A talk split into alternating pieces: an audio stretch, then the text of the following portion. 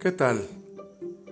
Bienvenido a este segundo episodio del tema comunicación del podcast Desarrollo de Habilidades Directivas. Soy Baltasar Cerda y me da mucho gusto tener esta charla contigo. Hoy déjame, déjame platicarte algo que se me hace sumamente interesante e importante. Hablar de las sensaciones que todos los días tenemos es hablar de la función de nuestros sentidos. Fíjate que el único contacto que hay entre el exterior y nuestro cerebro es nuestros sentidos, son nuestros sentidos. Algo curioso es que nuestros sentidos constantemente están mandando información, estímulos al cerebro. De todos, es la vista el sentido que más información envía al cerebro. Posteriormente le sigue el oído. De toda la información que llegó a nuestro cerebro, la vista contribuye con aproximadamente el 83%. Es muchísimo. El oído contribuye con un 10% aproximadamente. El resto, a través de, de, los otros sentidos. ¿Sabes qué es lo más raro o curioso del asunto? Que la vista es el sentido, como dije, que más información envía al cerebro, pero también es la vista, el sentido que más información errónea envía al cerebro. Si hay una información que se ve y una información que se escucha, el cerebro siempre le va a dar preferencia a lo que ve. ¿Te ha pasado? Estoy seguro que sí. ¿Cuántas veces no hemos dicho, con aquella seguridad, es que yo lo vi con mis propios ojos, te juro que lo vi, no sé qué pasó. Es una trampita que tiene el cerebro. O la vista.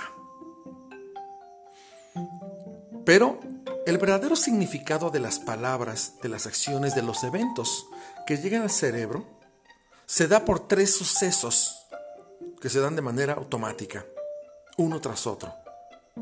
Te comenté que los sentidos se encargan constantemente de mandar información al cerebro. Hablamos de sensaciones.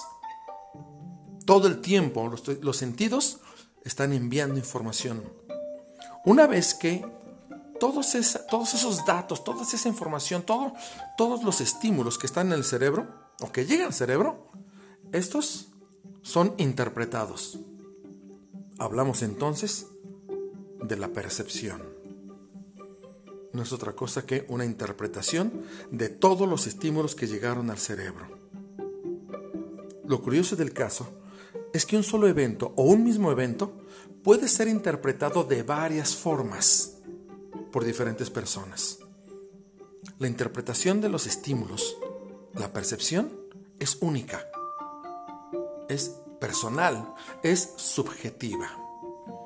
Una película, cuando vamos al cine, puede haberle parecido a alguien muy aburrida. Pero a nosotros a lo mejor nos encantó. ¿Cuántas veces no hemos ido a ver una película de terror?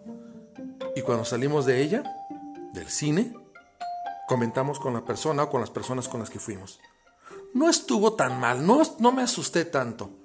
Pero alguien más puede decir, ¿cómo no? Me asusté muchísimo. ¿Qué es lo que ocurre? Una interpretación de los estímulos que llegaron al cerebro. Por lo tanto, podemos asegurar que no hay una única realidad. Hay tantas realidades como personas, como percepciones. Las percepciones se refuerzan más, se generan más a través de un tercer elemento, el contexto, que no es otra cosa que un conjunto de circunstancias que rodean un hecho, un evento cuando se modifica el contexto, es decir, cuando modificamos las circunstancias, los elementos, podemos modificar la percepción. Esto sucede todo el tiempo. Cuando vamos a un evento, por ejemplo, los hombres utilizamos un saco que nos hace ver más grandes, que nos hace ver mejor, según la percepción. Los animales también utilizan ello para intimidar o para defenderse.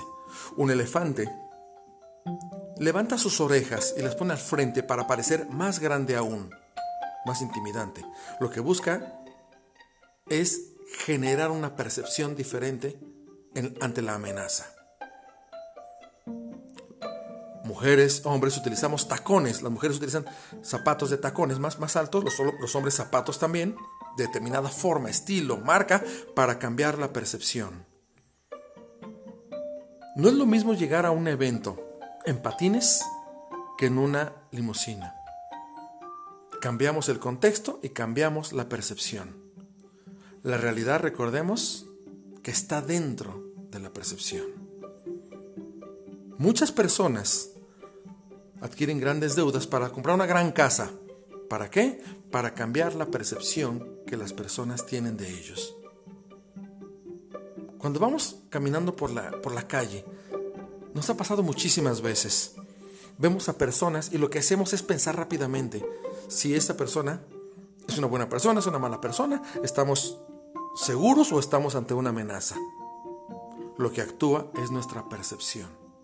Pero si cambia el contexto, cambiará la percepción. Lo hacemos continuamente. Un hombre que está enamorado de una mujer y que quiere enamorarla, además, juega con el contexto. Se viste de una manera, se comunica de una manera, la trata de una manera, para que estos elementos influyan en la percepción que ella tiene de él. Imagínense este ejemplo que a mí me parece muy adecuado con este asunto de la percepción y el contexto. Una entrevista de trabajo. El candidato se presenta, pero se presenta de una manera para influir en la decisión del entrevistador. La mayoría de los casos se presentará con un traje, en el caso de la mujer, con un traje sastre o con una vestimenta de carácter más formal que casual. Desde ahí hay una intención. Durante la entrevista, el entrevistado cuida muy bien las palabras, cuida las respuestas que da. Está trabajando con el contexto, busca influir, busca crear una realidad para que el entrevistador lo perciba como la persona ideal, como el candidato que la empresa necesita. Esto es un ejemplo nada más pero de muchos que existen sobre la manera en cómo modificamos el contexto para cambiar la percepción, para crear una realidad que necesitamos o que nos conviene. Esto pasa todo el tiempo. Lo hacemos para sobrevivir, lo hacemos para ser aceptados, lo hacemos para avanzar y lo hacemos para desarrollarnos. Todo el tiempo nuestro cerebro está recibiendo sensaciones una vez que llegan, son interpretadas y se crea una realidad. ¿Tienes frío? Estoy seguro que muchos dirán que no, pero muchos dirán que ya estamos en temporada de frío. Cambia el contexto y cambiará la percepción. ¿Puedes ubicar en tu vida cosas que sean percibidas? Seguramente sí, porque estamos llenos de, de estos eventos. Me gustaría escuchar tus comentarios si tienes algún, algo que, que, aportarnos, que pueda enriquecer esta charla. Gracias por escucharme, soy Baltasar Cerda y nos vemos en el siguiente episodio.